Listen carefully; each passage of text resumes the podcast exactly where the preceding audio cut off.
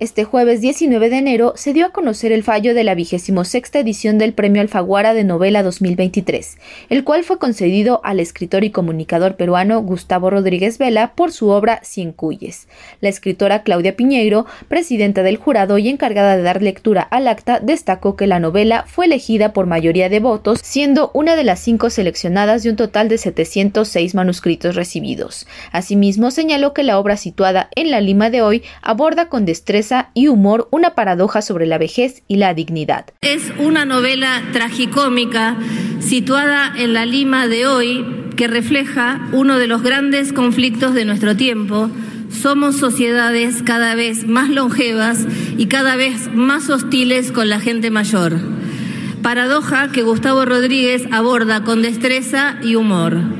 Un libro conmovedor cuyos protagonistas cuidan, son cuidados y defienden la dignidad hasta las últimas consecuencias. Desde 2006 que se otorgó el premio Alfaguara de novela a Santiago Roncagliolo, no se había reconocido a un autor peruano, por lo que este galardón es casual y muy significativo para el momento que vive Perú como lo señaló la escritora. Eh, me da mucha alegría que este premio vaya hoy para Perú, un país donde hay un paro nacional y una marcha de cientos y cientos de mujeres y hombres hacia la capital pidiendo derechos y democracia. Así que este premio vaya hoy para Perú me parece que es casual porque es la novela que más nos gustó, pero además significativo.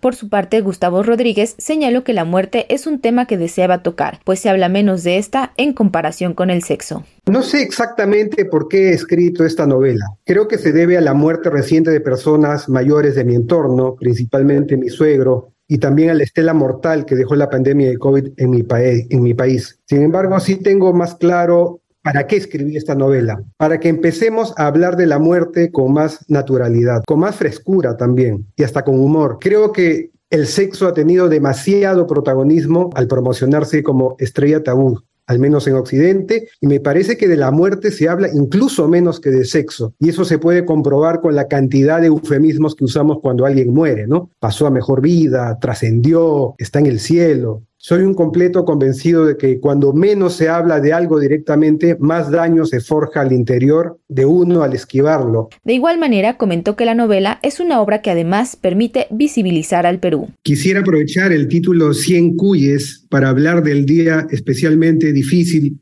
que está viviendo hoy mi país y Lima, mi ciudad. Miles de ciudadanos de regiones apartadas de la capital están viniendo a protestar por lo que consideran una vida de inequidad y ninguneo, hartos de políticos y poderosos que solo ven sus propios intereses. Y por eso me alegra que mi título ayude un poquito, al menos, a visibilizar fuera del Perú una gran cultura. La división clasista entre Occidente y lo originario es la gran tragedia de mi país y de casi todos los países de Latinoamérica. Que la literatura sirva para ir cerrando esa grieta tal como lo hacen los artistas japoneses con el oro. El premio está dotado con 175 mil dólares, una escultura de Martín Chirino y la publicación simultánea en todo el de habla hispana, así que la novela ganadora llegará a las librerías el próximo 23 de marzo del año en curso. A partir de este 19 de enero se declara abierta la convocatoria del Premio Alfaguara de Novela 2024.